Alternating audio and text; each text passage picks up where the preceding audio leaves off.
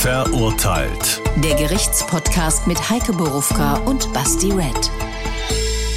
Das sind wir angekommen in Folge 2 der vierten Staffel, die ihr wie alle anderen hören könnt in der ARD Audiothek, bei HR Info und natürlich auf allen Podcast-Channels. Und ihr könnt sie sehen bei YouTube.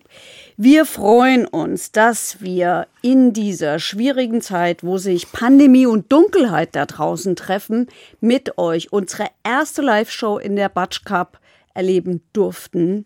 Wir hoffen, das wird sich wiederholen am 14. Januar. Da ist es dann zwar immer noch dunkel, aber hoffentlich nicht mehr ganz so beunruhigend. Also Leute, tragt Masken, seid bitte klug und äh, wir fangen dann mal an mit einem echten Fall, vielen, vielen echten Urteilen heute, unschönem echten Leben und den wie immer sehr klugen Gedanken und Fragen des Basti Red.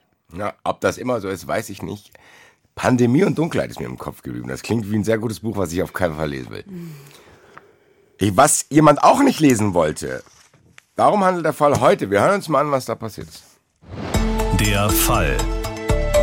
Renate Künast von den Grünen gehört zu den Hassfiguren der Rechten. Gegen Anfeindungen im Netz wehrt sich die ehemalige Bundesministerin juristisch. Das hat auch ein 55-jähriger Frankfurter gemerkt. Er hatte Künast bei Facebook auf das Übelste beschimpft, weil sie angeblich 1986 im Berliner Abgeordnetenhaus gesagt haben soll, Sex mit Kindern sei ganz okay, solange keine Gewalt im Spiel sei. Künast hatte das aber nie gesagt. Es war eine klassische Internetlüge in den sozialen Netzwerken. Für die Beschimpfung stand der Mann im September 2020 vorm Frankfurter Amtsgericht.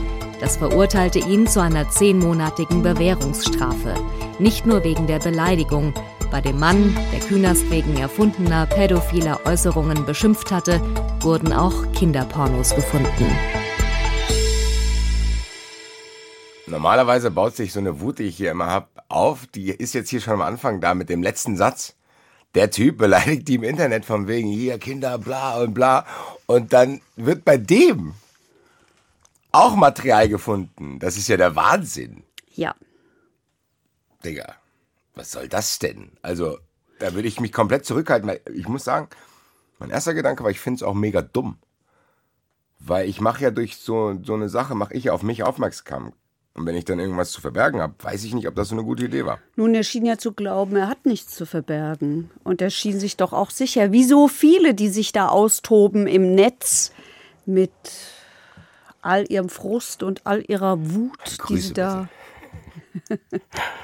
jo, aber bei dir war die Polizei noch nicht in der Tür, oder? Und hat Nee, ich habe die Polizei noch nicht gerufen. Ne? Der hat sie auch nicht gerufen. Ja, also, du hast schon gesagt. Es geht hier um Hass im Internet. Wir haben ja schon gehört, was da äh, rumging. Ich versuche trotzdem, es ist wahrscheinlich heute ein bisschen anders, ne- trotzdem eine Chronologie reinzubringen. Wie ist das? Was ist als erstes passiert? Als erstes hat es irgendwann mal vor vielen, vielen Jahren eine Debatte gegeben über den Umgang der Grünen mit dem Thema ähm, Pädophilie und Sex mit Kindern. Und Hintergrund ist eine Diskussion, die schon sehr, sehr alt ist, nämlich mehr als 30 Jahre alt ist oder noch viel älter ist. Also die Diskussion der Grünen Zeit Daniel Cohn-Bendit in Frankfurt, der auch ein Buch geschrieben hat, das er hinterher sehr bereut hat, von dem er sich dann auch distanziert hat. Eine Art Manifest, hat er später mal gesagt, gegen die bürgerliche Gesellschaft sei das gewesen. Der große Bazar hieß das Ding, 1975 rausgekommen.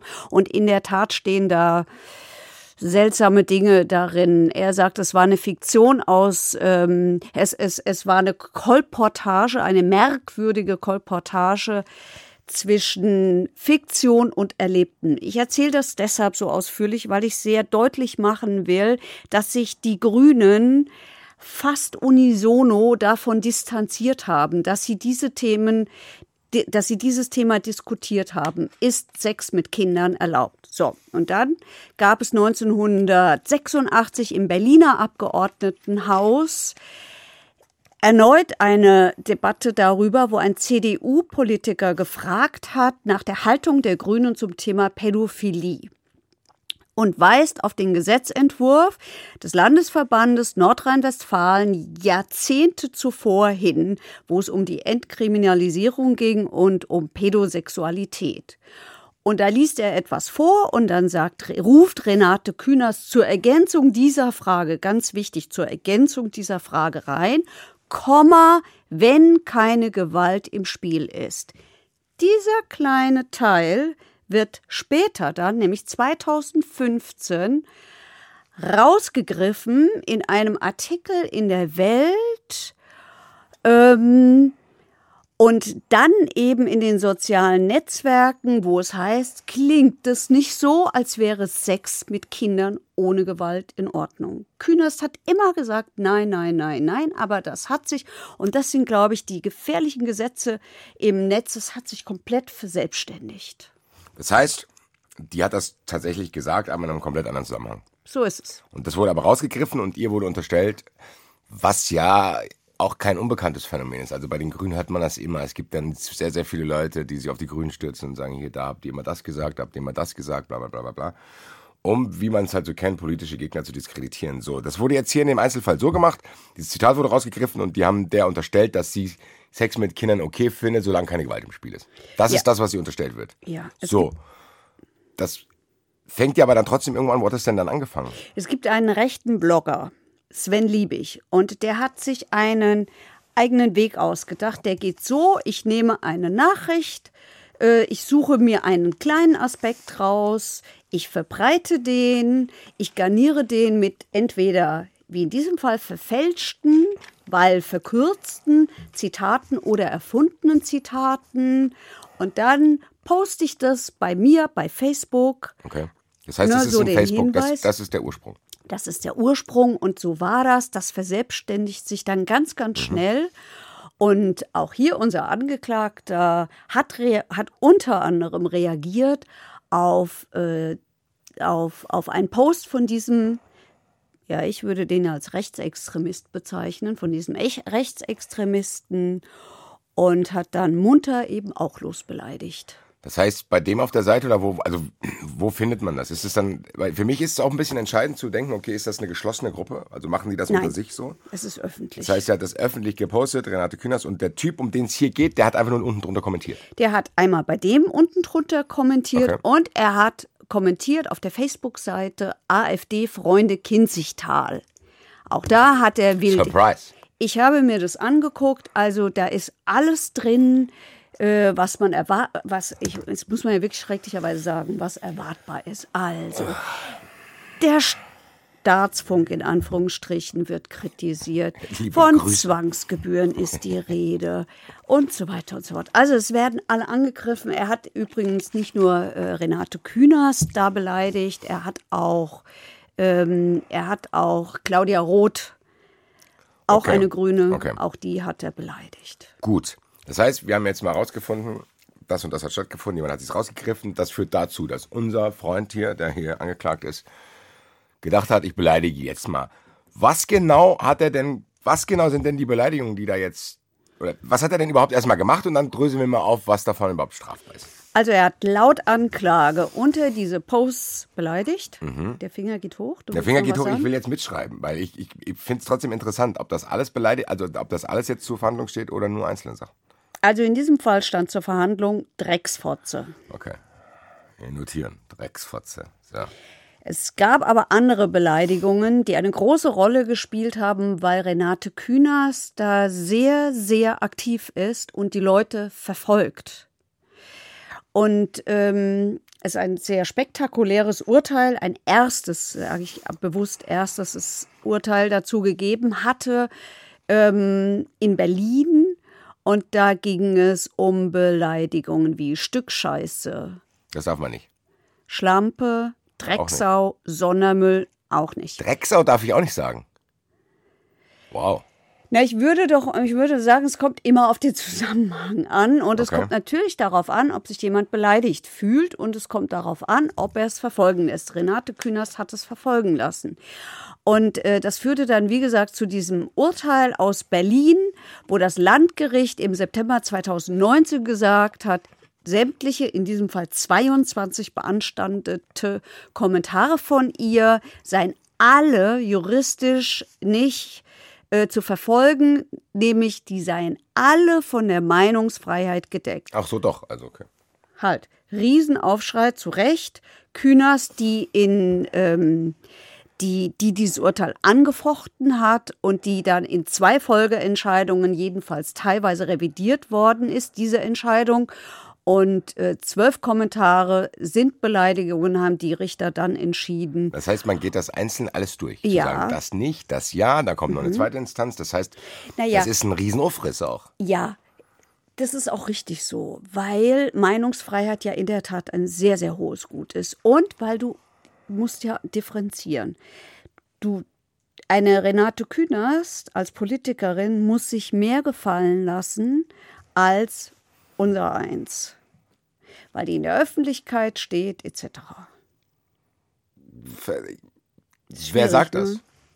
Na, das sagt die Rechtsprechung. Und Die sagen, aber, aber wo liegen die da die Grenze fest? Also welch, welcher ist der Schritt, den ich gehe, wo ich sage, okay, ich verlasse gerade den Raum, wo du gesagt hast, wo wir beide drin sind und in welchen Raum geht Ja, Renate die Künast? Grenze ist immer da, wo du als Privatmensch persönlich in deiner Ehre verletzt wirst. Das darfst du nicht. Okay, das heißt, Aber, Renate, aber das ist ja sehr schwammig, ne? das meinte ich ja. Wenn ich jetzt zu Renate Künast sage, hier mir gefallen deine kurzen Haare nicht, dann hat das ja nichts mit ihrer Tätigkeit als Politikerin zu tun. Mhm. Das heißt, das ist eigentlich eine Beleidigung. Wenn ich das ein bisschen drastischer formulieren würde. Wenn ich jetzt aber sage, deine Handlung als Politikerin, Denke ich darüber nach, wie man das drastischer formulieren kann. du bist eine hässliche Kurzhaarfotze. Ja, dann ist aber die Fotze das Problem. Keine Ahnung. Das ich finde das interessant, weil eigentlich wäre es ja, es ist ja auch gemein eigentlich gegen jemand, der kein Politiker ist, dass man das zudem, beziehungsweise gegen die Politiker ist es gemeint, dass man, der, dass der sich mehr anhören muss. Ja, also es hat denn? eine, eine Bundesverfassungsgerichtsentscheidung mal gegeben. Ich meine, da ging es um ein, entweder war es ein Staatsanwalt oder ein Richter. Es war jedenfalls jemand von der Justiz. Und da, da war, da hat das Bundesverfassungsgericht gesagt, ja, die müssen sich mehr gefallen lassen. Mehr im Sinne von, wenn sie da in ihrer Funktion angegriffen werden. Die müssen sich natürlich auch nicht als Drecksau, Schlampe oder Sondermüll beschimpfen lassen und Stück Scheiße auch nicht. Darf ich- Diskussion haben wir auch immer bei den Polizisten übrigens, fällt mir gerade auf. Darf ich hier schon mal unseren Freund Lossi Boss hier anrufen? Ja. Ich habe, glaube ich, eine Frage an ihn, wenn wir das Thema jetzt schon äh, aufgemacht haben. Sag mal, hallo? Verurteilt. Heike Berufka, es passiert mir nie mehr der Fehler, dass ich es andersrum mache. Und Basti Red sind hier. Hallo. Ihr Freund. Hallo. Am Hallo, ihr zwei. Wie bitte?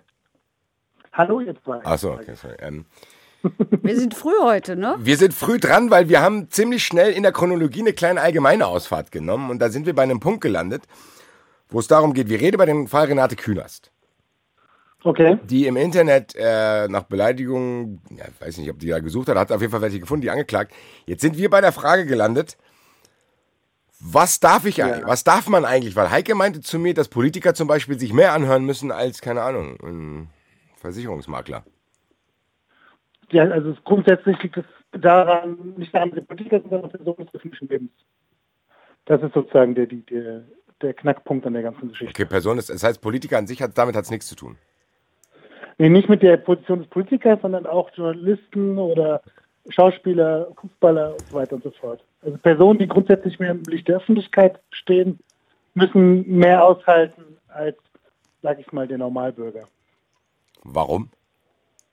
Weil bei denen konkret einfach die, die, die, ähm, also es ist ja wieder schwer zu erklären.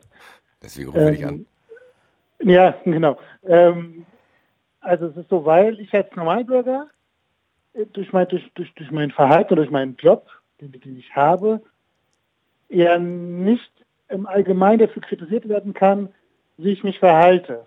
Und bei Personen des öffentlichen Lebens ist die Kritik immer eher auf deren Verhalten oder beziehungsweise auf deren Beruf bezogen, nicht auf die Person.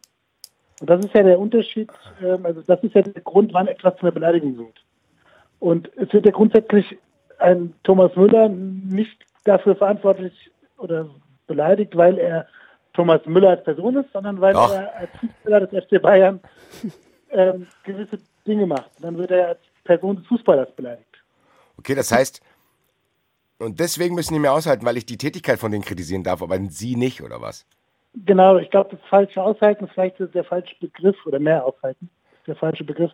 Ähm, es ist sozusagen ähm, später in, der, in dem Beleidigungstatbestand, weil es immer konk konkret eine, eine, Person beleidigt werden muss, als sich und nicht in einem Gesamtkontext vielleicht noch im Zusammenhang zu dem Beruf oder der, der, der Handlung hergestellt werden kann.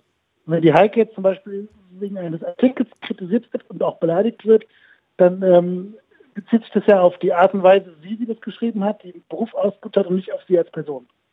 Okay, das heißt, um es jetzt mal vielleicht in mein, damit ich es verstehe, wenn ich sage, wenn ich Dietmar Hopp beleidige für seine Tätigkeit als Investor, ja. darf ich das? Äh, das ja, also grundsätzlich gibt es ja gerade bei dem Thema Dietmar Hopp bisher noch keine obergerichtliche, rechtskräftige Entscheidung, die sagt, das sind Beleidigungen. Das ist richtig. Es gab einzelne, einzelne amtsgerichtliche Entscheidungen, aber ausschließlich in Sinsheim. Und die haben konkret festgestellt, zunächst, es ist erstmal eine Beleidigung, als nach meiner Kenntnis sind die aber auch im Rechtsmittel. Also in der nächsten Instanz. Okay, das heißt, es ist noch ja. nicht abschließend beurteilt, aber ich glaube, es ist anhand der ganzen Beispiele deutlich geworden, dass es hier tatsächlich dann um die Handlungen geht, die in der Öffentlichkeit stattfinden, die dann irgendwie kritisiert werden, wo man dann trennen muss. Genau. Okay, genau. doch mal lieber. Ähm, genau. Halt dich bereit, such dir einen Ort, wo dein Empfang ein bisschen besser ist. Wir rufen dich später nochmal an. Ja, ja, alles klar, mach ich. Lieber, Danke, ja. bis gleich. Ich glaube, das habe ich verstanden. Vielleicht äh, machen wir dann an der Stelle gleich noch Strang 2 dieser Prozesse. Also eins äh, haben wir jetzt gesagt, ne, ist äh, Berlin gewesen. Dann haben wir Hat aber hat auch. aber der Typ noch nichts mit zu tun. Nein, nein, nein, Okay. nein, nein, nein, nein, nein. Das sind auch alles äh, zivilrechtliche Auseinandersetzungen gewesen. Hier unser Typ, der stand ja vorm Strafgericht. Da muss ich leider einhaken. Kannst du uns das auftrennen, weil die Frage habe ich hier stehen, dann streiche ich die jetzt weg. Also hier haben wir in dem Fall, äh, den wir jetzt gleich noch ein bisschen ausführlicher besprechen werden, haben wir einen, wo die Staatsanwaltschaft Frankfurt gesagt hat, du, oder es war die Generalstaatsanwaltschaft, muss ich korrekterweise sagen, ähm, du hast erstens die Künast beleidigt, die hat das angezeigt, ja, das hat sie schon. Ähm, und, äh, und dann die Sache mit der Kinderpornografie, das war ja ein Zufallsfund, als sie da hingegangen sind und haben durchsucht. Was wäre, wenn mit nicht dabei geguckt? gewesen wäre mit den Dings? Na, dann hätten sie es mitbekommen müssen. Sie hätten es merken müssen. Die Staatsanwaltschaft oder in dem Das Fall heißt- die Generalstaatsanwaltschaft hätte gucken müssen und hätte es entdecken müssen. Das macht übrigens dann meistens LKA oder BKA. Da wird natürlich schon gescannt. Das ist dann quasi entscheidend für, bei welchem Gericht das landet. Das heißt, wenn Renate Künast selber tätig wird, ist Zivilgericht. Nein. Ja, Wenn das- Renate Künast Schmerzensgeld zum Beispiel will, dann sind wir auf, dann sind wir im, im Zivilrecht. Okay, und was ist, wenn, was, Das also, wo- will die auch. Die, die ist auf die. Ach, das sind die, zwei die, verschiedene Ebenen, Das ne? sind zwei verschiedene Ebenen. Das eine ist der Straf. Ähm, vielleicht kann man sich es vereinfacht so merken: Im Zivilrecht äh, streiten zwei private Parteien und da Künast geht es, gegen den. Künast gegen den und da geht es darum, das Gericht davon zu ich als eine Streitpartei muss das Gericht davon überzeugen, dass ich Recht habe. Ich muss alles anschleppen. Das Gericht muss davon Amts wegen gar nichts tun. Mhm. so, Im das ist Strafrecht, Zivilgericht. Das, sagen sind wir wir. im Zivilrecht. Okay, ja. Und äh, das Strafgericht, da ist es anders. Da muss der Staat dir nachweisen, dass du was getan hast. Du musst deine Unschuld nicht beweisen. Okay. Das Ja, der Staat muss hergehen und muss das machen. Das ist der große Unterschied. Und es hat aber zivilrechtliche Auseinandersetzungen auch in Frankfurt gegeben. Da war Künast sehr erfolgreich. Da ging es um diesen Blogger. Ähm, da hat das, ähm, da hat das Gericht gesagt, dieser Facebook-Post, ähm, nee, andersrum. Der Blogger hat gesagt, dieser Facebook-Post von ihm, ja, also das verkürzte Zitat und so, da fasse er das zusammen, was die ja wirklich gemeint hat. Und das Gericht hat gesagt, nein. Erst das Landgericht, dann hat das Oberlandesgericht das bestätigt und hat gesagt, kann sein, dass die das so gemeint hat, kann aber auch sein, dass sie es eben genau nicht so gemeint hat. Und im Übrigen hat sie sich ja davon distanziert und sagt hier, du Blogger, du rechter Blogger, das haben die nicht gesagt, sag ich, ähm, du hast die Mehrdeutigkeit dieses Zitats einfach äh, weggeschoben und hast aus dem Zitat ein eindeutiges Zitat gemacht und das darfst du nicht. Okay. Aber um jetzt wieder ein bisschen Ordnung hier reinzukriegen. Halt, darf ich noch meinen Zivilkram fertig machen? Es gab noch ein Urteil. Ich will damit auch zeigen, wie erfolgreich die Künast ist. Sehr ja? umtriebig auch. Ja. Das ist ja auch anstrengend. Ja, das ist super anstrengend. Also nicht nur diese Beleidigungen immer auszuhalten, sondern auch so dagegen vorzugehen. Nein, und dann kriegst du auch ständig einen Brief. Und da muss man das. Ich bin schon sauer, wenn das Finanzamt Nachfragen hat. Da bin ich schon Aber. Künast scheint es nicht zu 40 sein, die macht das. Millionen Briefe, okay. Also die hat nämlich auch dafür gesorgt, dass das Landgericht Frankfurt den Büro Büroleiter des AfD-Bundestagsabgeordneten Live Erik Holm zu 3000 Euro Entschädigung an sie verurteilt hat. Ne? Auch wieder dieser Weltartikel. Alles Zivilgericht. Alles Zivilgericht. Ja. okay. Wir sind jetzt aber hier vom Strafgericht. Ich leg den Zettel weg und komme zum Zettel Strafgericht. Das heißt, das ist unser Fall. Das alles war jetzt quasi Vorgeschichte zu dieser Sache, Ja. die wir jetzt haben. Weil meine Frage ist jetzt, in unserem konkreten Fall, muss ich ja davon ausgehen, dass Renate Künast tatsächlich in die Facebook-Gruppe AfD-Freunde Kinzigtal reingeht Ja, und das liest. ja. Das heißt, die geht vor, die ist so vorgegangen, hat gesagt, ich weiß, dass hier die Hölle los ist. Ich vermute, dass da auch was ist, weil du musst ja auch erstmal drauf kommen. Oder Das sie klingt- scannt es auf ihren Namen, das weiß ich jetzt nicht genau. Okay, auf jeden Fall ist sie das da macht. drin. Das heißt, die, wie kann ich mir das vorstellen? Die sieht das. So, was, was mache ich dann? Dann gehe ich zur Polizei oder ich gehe zur Staatsanwaltschaft und erstatte Anzeige. Und sag, ich war hier bei Facebook, schauen Sie sich das bitte an, was da steht. Ja, das ist Beleidigung. Wenn ich Pech habe, dann sagen die Beamten zu mir, "Hm, schwer mit dem Nachweis, stimmt auch. Ähm, weiß nicht und so und verweisen dich vielleicht darauf, das doch ähm, entweder bleiben zu lassen oder weil es nichts bringt und viel Aufwand bedeutet oder aber es geht dann weiter. In dem Fall ging es weiter. Und weiter heißt in dem Fall was? Weiter heißt, dass die Staatsanwaltschaft, in diesem Fall ist es die Generalstaatsanwaltschaft in Frankfurt gewesen, ich betone es deshalb so, weil es hier so eine äh, spezielle Stelle gibt, die nennt sich die Zentralstelle zur Bekämpfung der Internetkriminalität. Also das ist dann schon relativ hoch angesiedelt. Und, ähm, und hier geht es um Hate Speech. Und die müssen ja aber dann auch erstmal wissen, wer das ist. Ja, Da steht ja keine Adresse. In diesem Fall war es recht leicht, weil der hat das unter seinem ganz persönlichen Namen und da hat er das gemacht. Also der hat unter Klarnamen. Ja gut, aber es gibt ja mit Sicherheit noch jemand, der unterwegs? so heißt.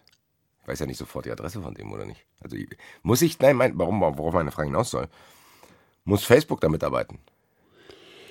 Ja, das gibt doch jetzt so einen neuen Gesetzentwurf. Und in diesem Gesetzentwurf geht es genau darum. Also es geht genau darum, es heißt Gesetz zur Bekämpfung von Rechtsextremismus und Hasskriminalität im Internet. Und das ist umstritten. Das ist deshalb umstritten, weil zum Beispiel der Anwaltsverein sagt, na ja, also jetzt muss Facebook, also da geht es darum, Facebook soll melden, ja, soll sagen, hier, da ist was mit strafrechtlicher Relevanz. Die sollen das selber machen. Ja, und da sagt der Anwaltsverein, das ist schwierig, Finde weil ich ich damit natürlich. Warum? Weil das ja ein riesen Spielplatz ist, den die zwar bieten, aber das ist ja wie wenn ich zum RMV sagen würde, der ist für alle Straftaten verantwortlich, die in ihnen S-Bahnen passieren. Ja, ich finde das Schwierige auch, ähm, und da gebe ich diesem Anwaltsverein recht, du machst einen Konzern damit zum Ermittler. Also der soll jetzt entscheiden, was hier strafrechtlich relevant ist oder nicht. Die gehen jetzt, die ziehen jetzt als Privatermittler los und sagen, das ist nicht in Ordnung, das ist nicht in Ordnung, das ist nicht in Ordnung. Und gehen damit zur Staatsanwaltschaft. Also die können ja hergehen und können sagen, sperren wir oder so. Ja. Nee, das, das, das, Das ist ja für mich der Unterschied, zu sagen, ja, das Diskussion, wird gelöscht, ist alles gut, das ist deine Plattform, kannst du machen, wie du willst, aber Ja. zur Staatsanwaltschaft Ja. zu gehen, finde ich schon. Also, was ich verlangen würde, ist so ein Mittelweg. Ich würde sagen, gut, ihr müsst das nicht anzeigen, aber ihr müsst halt da mithelfen, wenn da was passiert ist. Sagt Ja, mir den ja. Namen bitte. Ja, wird ständig diskutiert, ist auch ein schwieriges, ist auch wirklich ein schwieriges Thema. Und wenn schwierige Themen kommen, dann haben wir einen Joker zum Glück in der Hinterhand. Pam. Was, ne?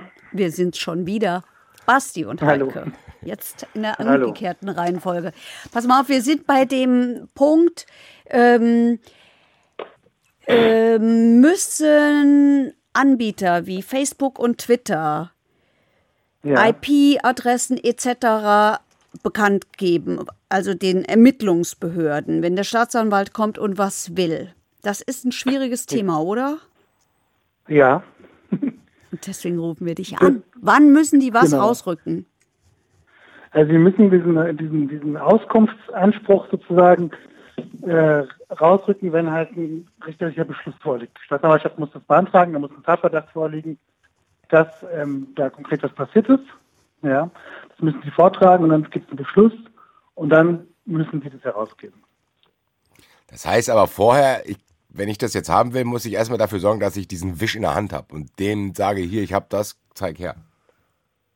Welchen Wisch? Diesen Ja, diesen- Beschluss? Den Beschluss. Äh, den Beschluss. Das heißt, alles, was du gesagt hast, muss vorher in die Wege geleitet werden.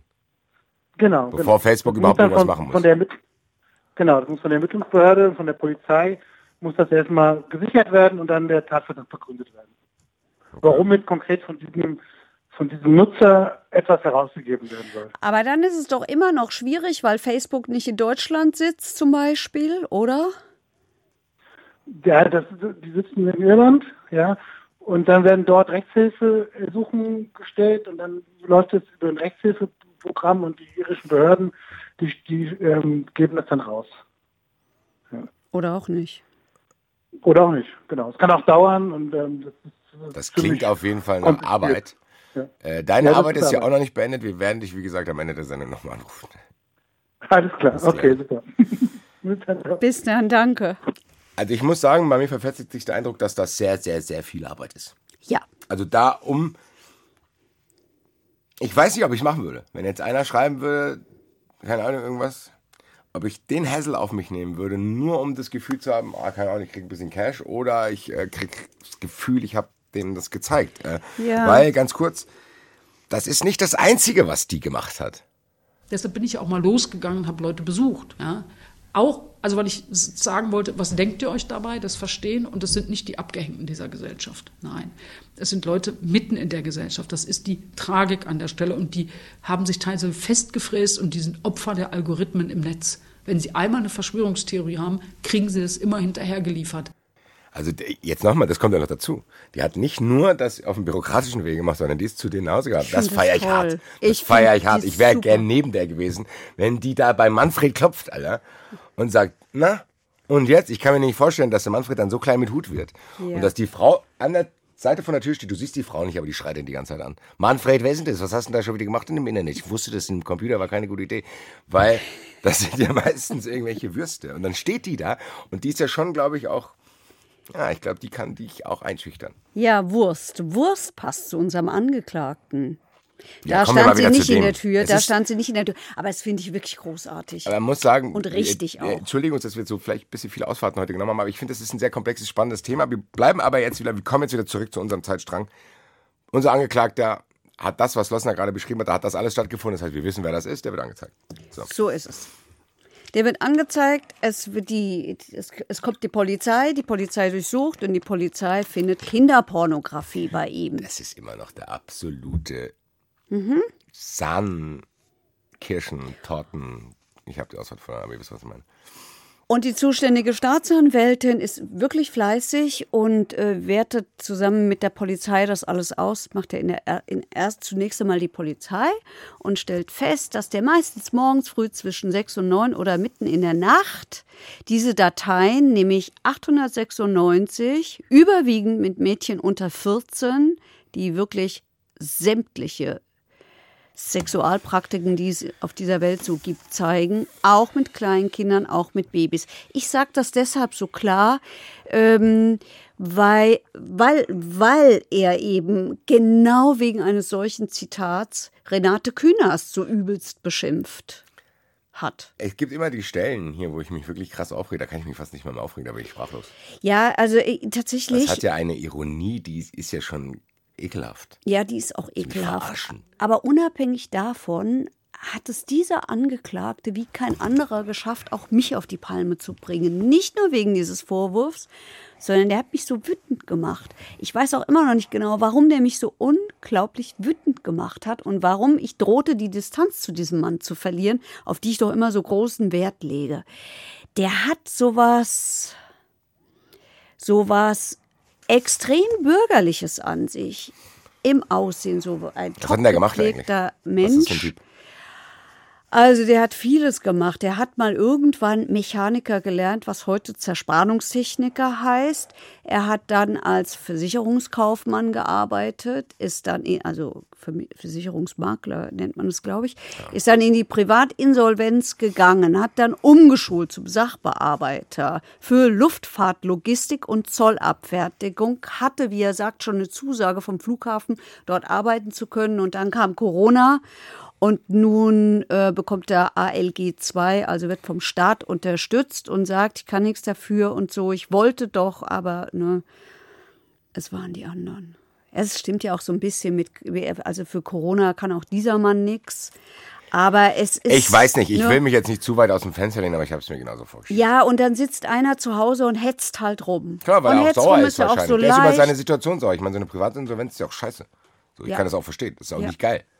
Aber das ist halt dieses Ventil und so genau habe ich es mir vorgestellt. Ja. Wie, wie Renate Künast das in dem O-Ton gehört haben, auch sagt, das sind nicht die kompletten, äh, wo man denkt, das sind die komplett abgehängten. Das ich glaube, das hat sie eben doch auch gesagt, ne? Mit der Mitte der ja, Gesellschaft. sage ich ja, das ist ein Johnny, dem halt scheiße irgendwas passiert ist, beruflich gesehen, wa- warum auch immer, Ja, der dann seinen Frust, ich kapiere es ehrlich gesagt nicht. ja, ja. Aber gut, der ist jetzt da, der ist angeklagt. So, Der ist angeklagt Du hast schon Mhm. gesagt, du hast ihn ja gesehen bei dem Prozess. Das heißt, er sitzt jetzt da. Und dann erzähl mal von dem Prozess. Du warst ja da. Erzähl mal so ein bisschen was Ach, naja, das begann schon damit, dass dieser Prozess, du kennst es ja jetzt, du warst ja jetzt schon mehrfach mit am Gericht, Überraschung, Überraschung, er hatte Verspätung. So saßen wir also alle auf dem Gang. Er, War auch da. er, er muss da sein. Ja, aber er war nicht der Grund für die Verspätung. Nein, nein, nein, nein, weil die Verhandlung vorher einfach länger gedauert hat. Also er saß da mit seiner, wie ich fand, unglaublich hektischen Anwältin, die da wie so ein HB-Männchen hin und her geflitzt ist. Später hat sich mein Eindruck von ihr dann deutlich verändert. Im Prozess fand ich sie ruhig und angenehm sachlich. Vor der Tür habe ich gedacht, oh Gott, oh Gott, oh Gott, was kommt denn da auf uns zu? Die schnauft da hektisch hin und her, äh, organisiert ihre Familie telefonisch, stöhnt laut, verbreitet Hektik und alle kriegen es mit. Also ich, ich verstehe das ja, dass man hektisch und unruhig wird und Familien organisieren muss. Kurze Frage zur Anwältin. War das so eine, wie man sich das vorstellt, szenekundige Anwältin? Oder war das eine ganz normale Also Anwältin? äh, ich, ich habe keinen Anlass zu glauben, dass die szenekundig war. Nein, Okay, überhaupt okay, nicht. Also wir, wir bewegen uns, glaube ich, bei, auf jeden Fall bei der Anwältin nicht in irgendeinem rechten Milieu. Also es war eine ganz normale, Okay. auch seriöse Rechtsanwältin. So, also wir sind da draußen, der, der Angeklagte relativ ruhig. Ich habe so getan, als bin ich nicht da. Und diese hektische Anwältin. Und dann geht's endlich los. So, und dann äh, das Übliche, halt, dann sagt er, wie er heißt und was er gemacht hat. Das haben wir jetzt schon erzählt. Übrigens, dass er geschieden ist, ähm, eine 30-jährige Tochter und eine Enkelin von fünf Jahren hat. Da erschrickst du natürlich bei diesem Vorwurf. Er hat aber gesagt, er habe einen ganz normalen Operumgang, wörtliches Zitat, aber ein ganz tolles Verhältnis. Die Tochter wisse auch Bescheid, die Lebensgefährtin, die er seit zweieinhalb Jahren hat, weiß wohl, wusste wohl nicht, dass er da an diesem Tag auf der Anklagebank in Frankfurt saß. Also dann das übliche Anklage verlesen und dann ist der Angeklagte dran und der sagt halt, ich habe es ja schon häufiger gesagt, ich weiß, Reue, Einsicht ist schwierig. Wie, wie zeigt man, dass man wirklich bereut? Wie zeigt man, dass man wirklich einsieht? Und äh, erwarten wir da nicht zu viel auch von den Menschen? Ich weiß, ich sage es immer, aber in der Tat habe ich hier gedacht, oh Gott, jetzt auch noch so ein weinerlicher Typ, der dann sagt, ich kann mir das alles selber nicht erklären und warum ich das gemacht habe und warum ich mich dazu herabgelassen hat und wenn es eine Möglichkeit hätte und dann würde ich mich entschuldigen bei den Frauen und bei den Familien von den Kindern und ich habe, das interessiert mich eigentlich gar nicht und das ist nur auf meinem Computer immer so aufgeploppt. Ne? Aber wir wissen alle, der Algorithmus funktioniert so, das haben wir auch bei Frau Kühnerst ja eben gehört, es ploppt das auf, was Aber du vorher mal aufgerufen kurz. hast. Was hat er behauptet? Dass das einfach aufploppt? Kinderpornos? Ja. Wie, bei was? Naja, das kann schon sein, aber da musst du vorher mal geguckt haben. Nein, das kann nicht sein. Ja, Doch, wenn du vorher guckst. Also ich war auf sehr vielen dubiosen Seiten, da ploppen keine Kinderpornos auf. Da musst du safe schon irgendwas suchen. Okay, Aufgeploppt, was ist das denn? Das ist wieder, siehst du, das ist jetzt der Punkt, wo ich mich wieder aufrege. Das ist, die machen sich nicht mal Mühe, sich interessante Ausreden einfallen Nein, zu lassen. ja. Das gibt's doch nicht. Ja. Weil es war natürlich, da, der kam nicht um den Umstand umhin, dass er so unglaublich häufig und dass sich das so steigerte. Das hast du gehört, weil diese fleißige Staatsanwältin hat alles vorgelesen. Wann war er wo, auf welcher Seite? Alles. Der Typ hockt sich hin und. Also. Gut, ist jetzt mal so, er hockt jetzt da und dann. Ja, er hockt jetzt da, dann hat er gesagt, äh, dass er Frau Kühners 3500 Euro bezahlt habe als Schmerzensgeld, Schadenersatz. Und dass er Äh, aus einem auch. Verfahren dann, oder? Aus dem Zivilgerichtshof. Nein, nein, das hat er. Das hat er selber gemacht. So. Ja, das hat ist einfach auch, überwiesen. Ah, das ist auch schlau. Naja, er hat Kontakt zu ihr aufgenommen. Ja, er braucht ja aber mindestens, so ist es. Ich mach das hier, komm. Wie viel willst du denn haben? Also 3500 ist schwierig, hat er auch gesagt, ist ganz schwierig, weil er ist ja und so, ne? Kriegt ja Stütze vom Staat und da hat man nicht 3500, aber und mit Frau Roth werde er auch Kontakt aufnehmen und eine Unterlassungserklärung unterschreiben und so weiter. Und die Höhe, die würde jetzt noch verhandelt. Aber er habe sich jetzt schriftlich mit beiden bei beiden entschuldigt. Ehrlich gesagt, ich kann den Impuls nachvollziehen, den du hast. Den habe ich auch. Aber was wollen wir denn von ihm noch? Also die Staatsanwältin Ja, meine, hatte hat ihn sich jetzt schon- offensichtlich auch. Ich meine, wir müssen uns eins klar machen, der hat das jetzt gemacht. So, er kann sich wirklich Mhm. mal was. Also, Naja, was, wollen wir, also was verlangen wir denn von ihm? ja, ich finde es völlig, du hast recht, ja. Ja, du hast recht. Was erwarten wir von dem? Und das ist das, was ich ja immer sage. Nur weil ich einen Sau doof finde, wird er nicht höher bestraft, äh, Ja, muss er halt- mehr liefern. Man kann ihm auch nicht vorwerfen, wie er sich zu entschuldigen hat. Die Sache ist halt, er macht es wenigstens. Auch, äh, klar, ich meine, wir, im Endeffekt können wir es, wir müssen, glaube ich, aus Mangel an Beweisen akzeptieren, dass er es ernst meint. Aber wie sollen wir ihm das Gegenteil überweisen? Er überweist Geld, er entschuldigt sich, schreibt den. Ähm, ich weiß, Ja, mir fällt es auch schwer. Ich wollte jetzt einfach nur mal so ein bisschen Rationalität da reinbringen, zu sagen. Ja, das ist richtig, aber auch die Staatsanwältin hat dann gesagt, also wenn ich mal gucke, was sie da gemacht haben, sie beleidigen ja ständig. Ne? Also, also er hat auch Ursula von der Leyen, die Präsidentin der Europäischen Kommission, beleidigt. Er hat die Bundesverteidigungsministerin Kramp-Karrenbauer beleidigt. Er hat Sinead O'Connor, die zum Islam konvertiert ist, beleidigt. Dafür, vielleicht für den Song, aber doch Nein, nicht. ich mag den. Ich mag den auch, gib's zu. Ich mag den, manchmal darf es auch mal, manchmal darf es auch ein bisschen romantisch sein. Nicht immer nur. Ich weiß nicht, ob das romantisch ist. Das ist schon ein bisschen Schon. dramatisch auch, finde ich. Ja, aber naja, gut. Romantik kann Nicht ja auch mehr dramatisch abschweifen sein. heute, Nicht mehr abschweifen heute. Also Spahn hat er beleidigt und auch da vielen Wörter. Fotze, Stück Scheiße, Arschloch, da könnte ich kotzen. Ich Das weiß schon, was du meinst. jetzt das nicht, nicht so für dafür. Und dann kommt, dann sagt die Staatsanwältin das, dann sagt er, oh, kann ich mich gar nicht mehr erinnern. Ja, okay, gut. Es ist schwierig. Dann kommt diese GEZ-Hetze, die Kuscheljustiz, das war ein bisschen doof. Er Er hat von auch den alle Schubladen, die ich in meinen Schränken habe. Hier, da, da, da, was ist denn los? ey? Fackrichter, das nächste Stück Scheiße an der Macht. Also da spricht schon viel Wut aus so einem Menschen. Dass die Leute nicht irgendwann, ich verstehe es wirklich nicht, ich meine, das kann dir ja mal passieren, über einen kleinen Zeitraum, vielleicht ist noch einen längeren, dass die nicht irgendwann merken, ah, ich glaube, ich bin gar nicht auf die sauer. Ich bin des und deswegen sauer. Ja. Das weiß ich nicht, das verstehe ich nicht. Aber also gut. vielleicht können wir einfach hoffen, dass dieser Prozess dazu beiträgt. Er selber sah, hat gesagt, ja, über mir ist alles zusammengebrochen, als diese Insolvenz kam und Aha. so. So, Digga. Gibt's doch nicht, Alter.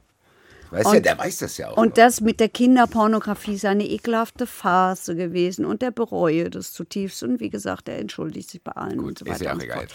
Mir hat mal ein Verteidiger auf dem Gang gesagt, solche Mandanten mag ich nicht. Am liebsten verteidige ich Frauen, die würden es nie machen. Während die Mandanten, die schwörten immer auf die Oma, die Kinder und alles, was ihnen sonst so lieb ist. Vielleicht auch sogar manchmal die Ehefrau.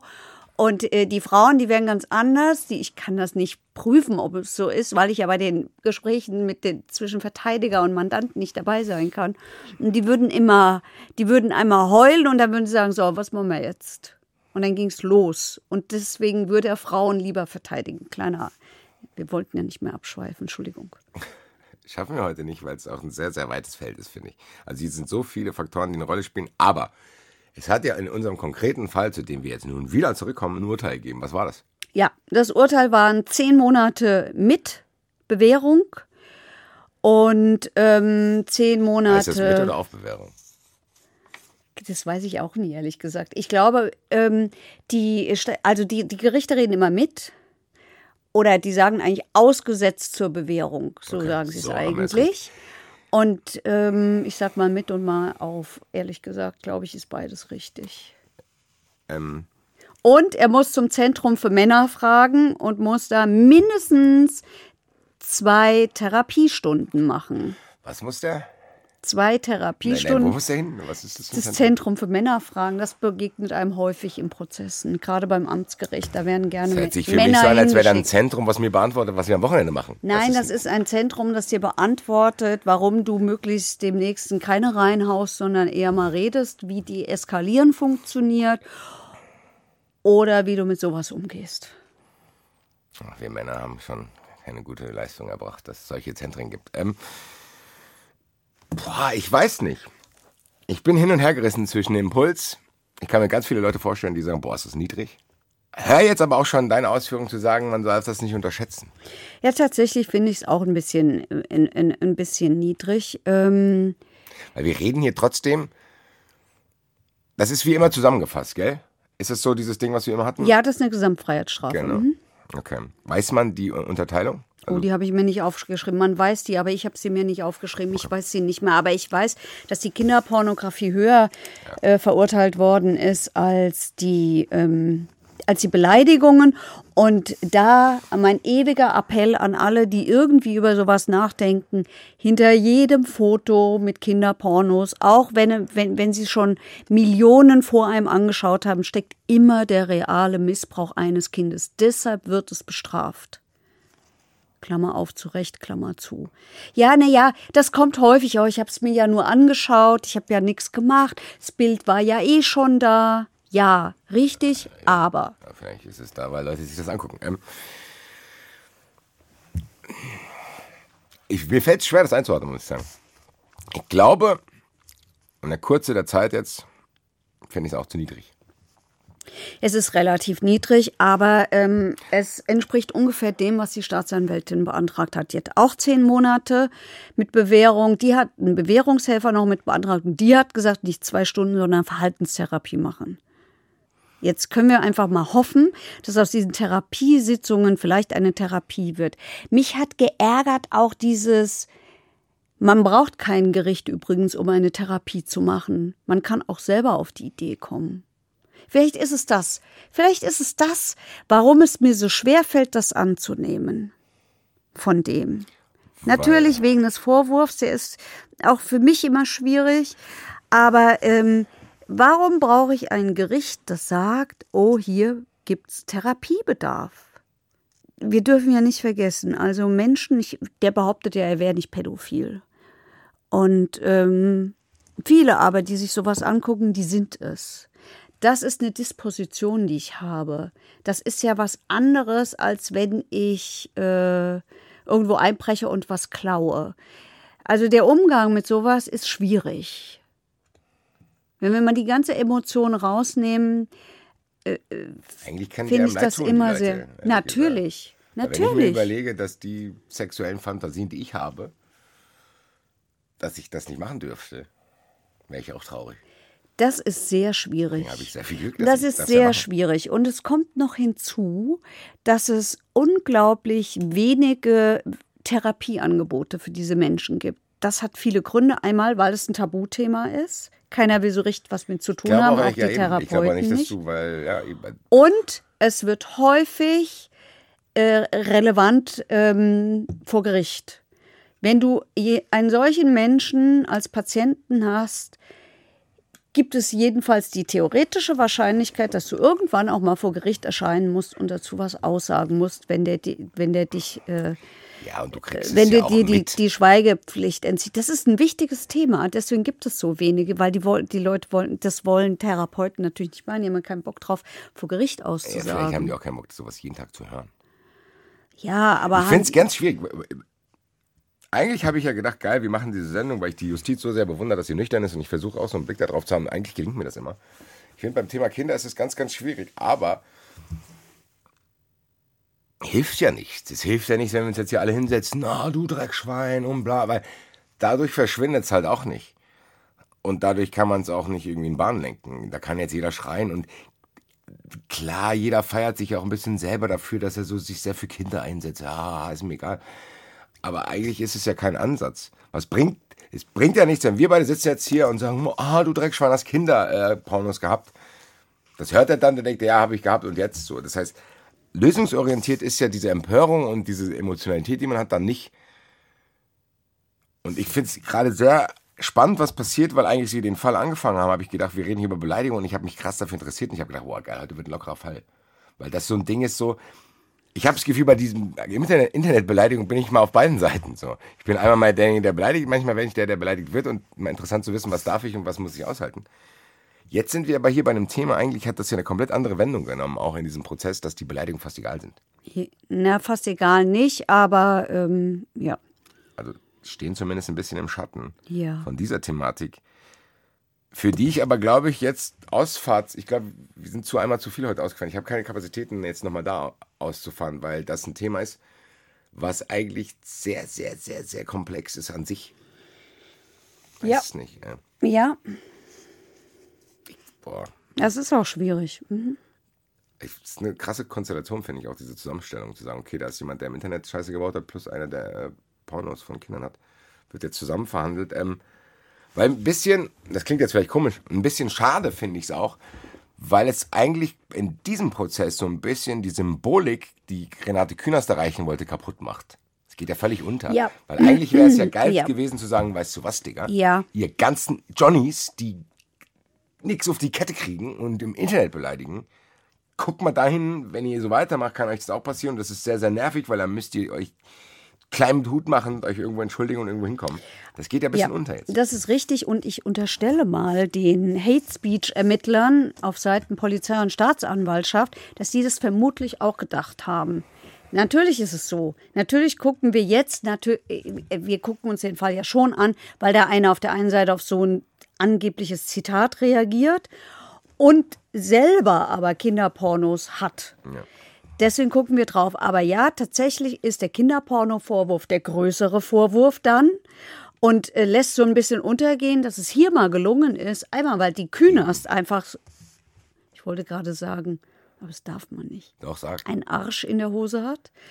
Ähm, und, Nein, ich finde es gut auch. und ja, ich finde das, Hast dich jetzt für Arsch in der Hose. Da hast du Schiss gehabt, oder was? ich bin seriös. ist eine feine Dame. Ich sage äh. sowas nicht. Ähm, jedenfalls nicht öffentlich. So, weil, weil die das gemacht hat und weil es hier natürlich, weil der Typ da unter seinem unter seinem äh, eigenen Namen äh, wild rumpostet, der fühlt sich ja auch sicher, wenn er sowas macht. Scheinbar.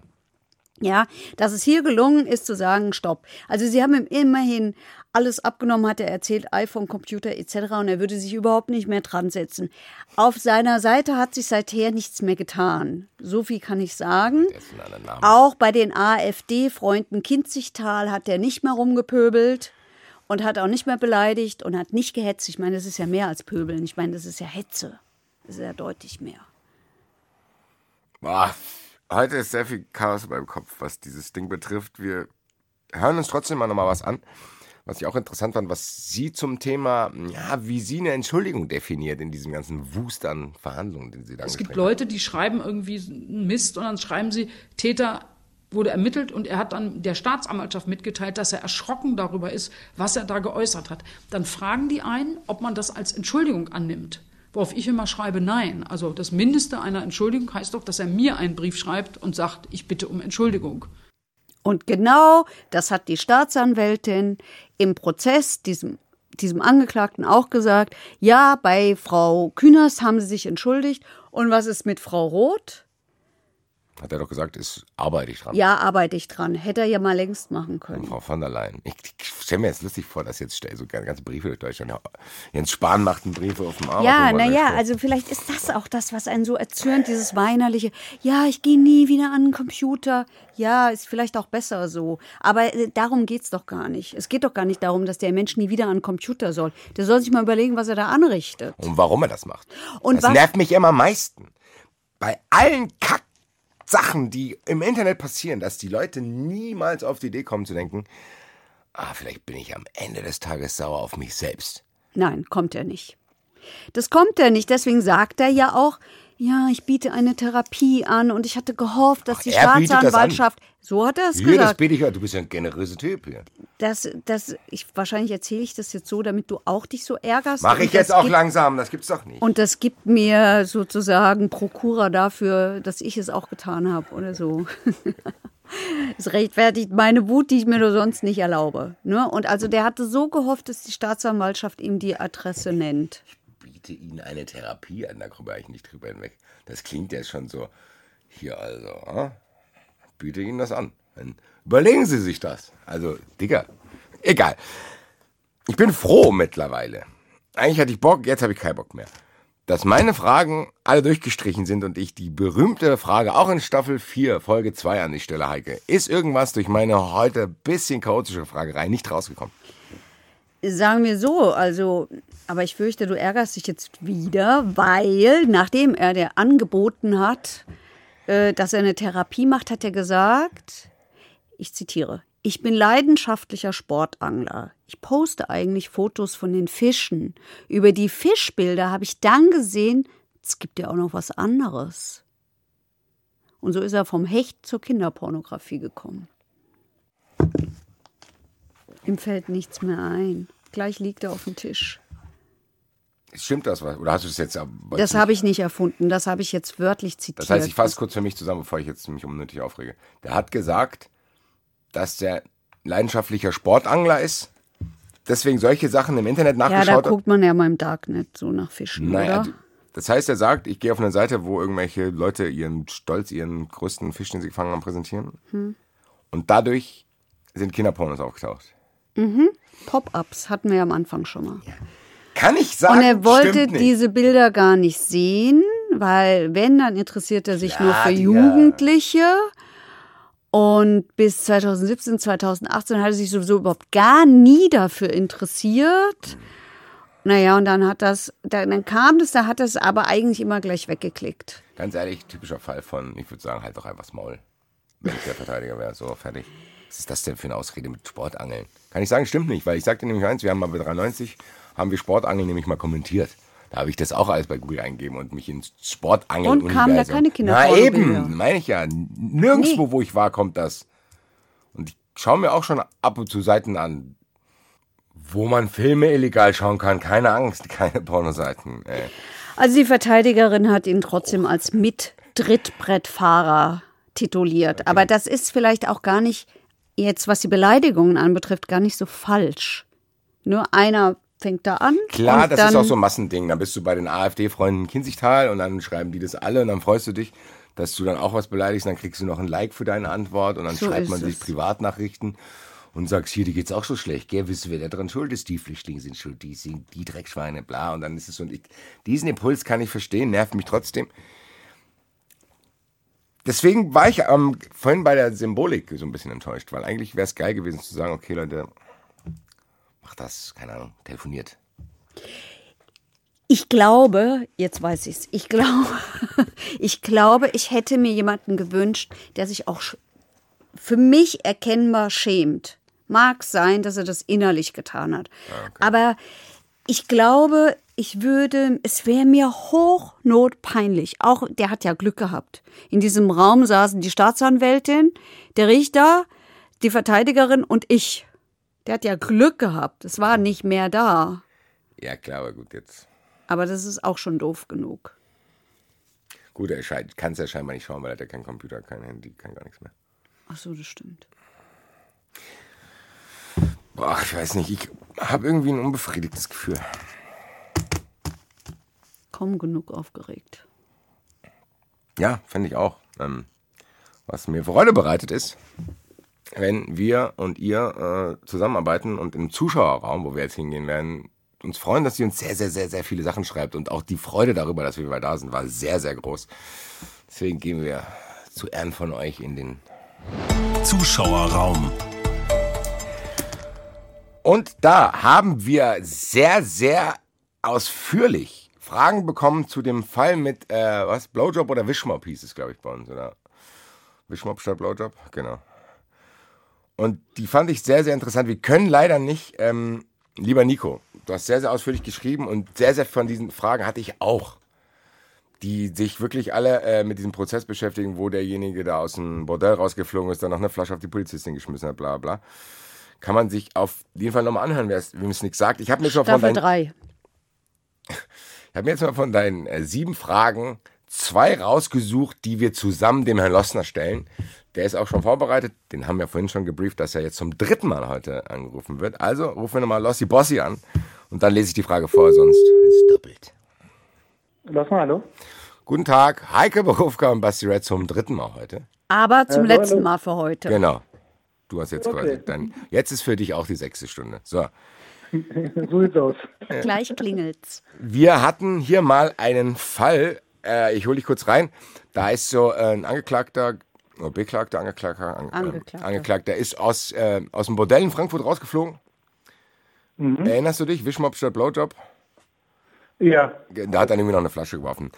Ich habe jetzt dazu viele Fragen bekommen. Ich will dir mal zwei dazu stellen. Und zwar ging es dann Okay. darum, dass die äh, Richterin irgendwie eine Vergangenheit mit frauenpolitischen Aktivitäten hatte. okay. Natürlich ist das jetzt ein Fall, wo man dann denken könnte, besteht eine Befangenheit der Richterin aufgrund früherer frauenpolitischer Aktivitäten und gewisser skeptischer Äußerungen über das Prozessverhalten des Täters. Also reicht das für eine Ähm. Befangenheit zu sagen, hier ist ein Mann, der ins Bordell geht und da ist eine Richterin, die Frauenrechtlerin ist? Reicht das? Also es- reicht nicht, wenn sie sich jetzt außerhalb ihres Berufs frauenrechtlich ähm, engagiert. Ja, das reicht nicht. So. Es muss dann schon konkrete Anhaltspunkte dafür geben, dass sie in dem Prozess konkret ein Werturteil gegenüber dem Angeklagten geäußert hat.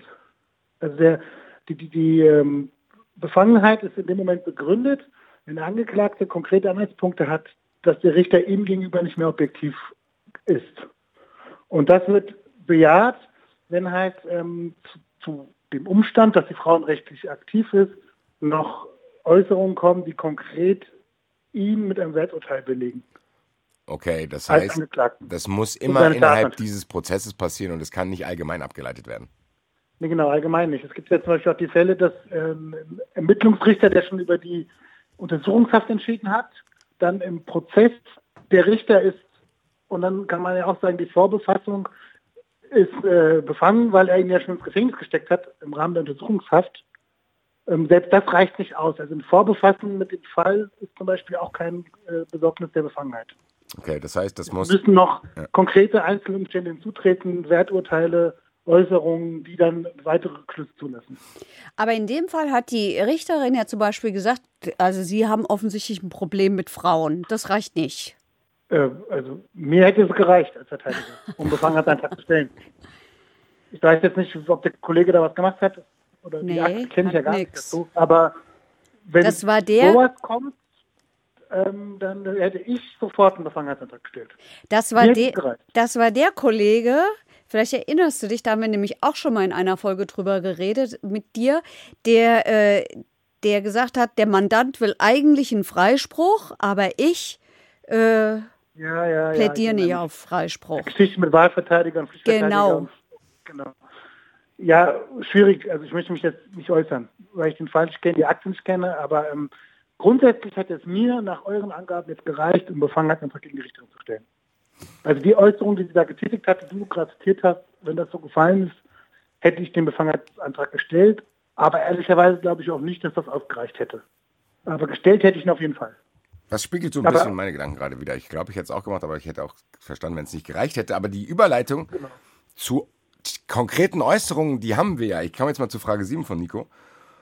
Weil die Staatsanwaltschaft, glaube ich, ähm, hat diesem Angeklagten auch äh, Theatralik und Weinerlichkeit immer wieder vorgeworfen. Und Okay. jetzt fragt er, betrachtet man eigentlich die kulturelle Herkunft der Angeklagten? Weil natürlich, und das wissen wir, dass es in verschiedenen Kulturkreisen verschiedenste Umgänge gibt. Das heißt, was auf uns vielleicht weinerlich wirkt, ist vielleicht in anderen Kulturkreisen normal. Das kennen wir ja so ein bisschen. Er schreibt jetzt hier zum Beispiel, in arabischen Kulturkreisen ist eine gewisse, aus europäischer Sicht, Theatralik bei Beerdigungen zum Beispiel. Weißt du, was ich meine? Also, ich, das, ich Ja, weiß ja. genau, was er meint. Be wird das vom Gericht, beachten die das eigentlich? Weil Also das wirkt ja nicht so. Ja, genau, das ist ja eine Frage der Strafzumessung. Ja. Und, und, und die, die Strafzumessung, die Umstände des Täters, also sprich die Beweggründe, Ziele, Gesinnung und so weiter und so fort, aber auch das Vorleben des Täters, seine persönlichen ähm, Erlebnisse, ne? also persönliche Verhältnisse. Das spielt da natürlich mit rein. Und dann spielt natürlich auch die Erziehung, der kulturelle Hintergrund spielt da schon mit. In der Strafzumessung. In der Strafzumessung. Aber das heißt, die Staatsanwaltschaft ja. darf trotzdem sagen, aus meiner Sicht ist das weinerlich, weil das ist ja aber auch der Die Staatsanwaltschaft kann ja sagen, die Staatsanwaltschaft kann ja sagen, was sie will. Die kannst ja nicht, kannst du zwar auch wegen Befangenheit theoretisch ablehnen, aber äh, die entscheiden ja nicht über das Urteil, die Staatsanwaltschaft. Okay. Aber das heißt, die sind ja auch schon beachtet. Also eigentlich sind die jetzt objektiv, als objektivste Behörde der Welt, aber grundsätzlich sind sie ja in dem Prozess auch Partei, also genau wie der Verteidiger. Ja. Okay. Das heißt, was die Staatsanwaltschaft sagt, die können ja sagen, was sie wollen. Ein, ein, ein Richter sollte sowas jetzt nicht sagen, sage ich mal. Das würde für mich jetzt auch wieder ausreichen, um einen Befangenheitsantrag zu stellen. Wenn okay, das Zitat vom Richter gekommen wäre mit der Weinerlichkeit. Ja. Bin zufrieden mit der Antwort. Aber der Strafzumessung kann er das natürlich sagen. Er kann natürlich in der Urteilsbegründung kann auch ein Richter sagen, also wie sie sich danach verhalten haben, das, oh, das war ja veränderlich und sie haben sich da selbst mitleidet. Das kann er natürlich sagen zur Urteilsbegründung im Rahmen der Strafzumessung. Okay, Doc, mein Lieber, du bist entlassen. Vielen Dank. Alles klar. Ciao, jo, mein Danke euch. Schönen Tag Ciao. noch. Ciao. Das ist das nächste Thema, wo ich das Gefühl habe, ich würde da gerne lange drüber sprechen. Ich auch, aber ich verkneife mir jetzt alles. Habe ich gerade gemerkt, wir haben uns beide die Nachfrage ja. am Ende verkniffen über dieses, äh, ja, dann ist es ja doch so. Aber wir merken es uns und nehmen es uns mit. Nico? Das waren sehr gute Fragen. Auch die anderen äh, fünf, die übrig geblieben sind, fand ich sehr, sehr gut. Da freuen wir uns sehr. Ansonsten, ihr erreicht uns bei Twitter, äh, Hashtag verurteilt. Und hier Oldschool Moldschool, wie ist die Adresse nochmal? Verurteilt at HRD. So ist es. Das liest aber nur Heike, weil ich euer Hate Speech nicht lesen will. So, da Freunde ist überhaupt kein Hate Speech drin. Das schauen wir mal. Ich weiß ja jetzt, wie man das anzeigt. So. Macht's gut. 14 Tage sind wir wieder da. Dabei, dabei. Verurteilt. Der Gerichtspodcast mit Heike Borufka und Basti Red. Eine Produktion des Hessischen Rundfunks.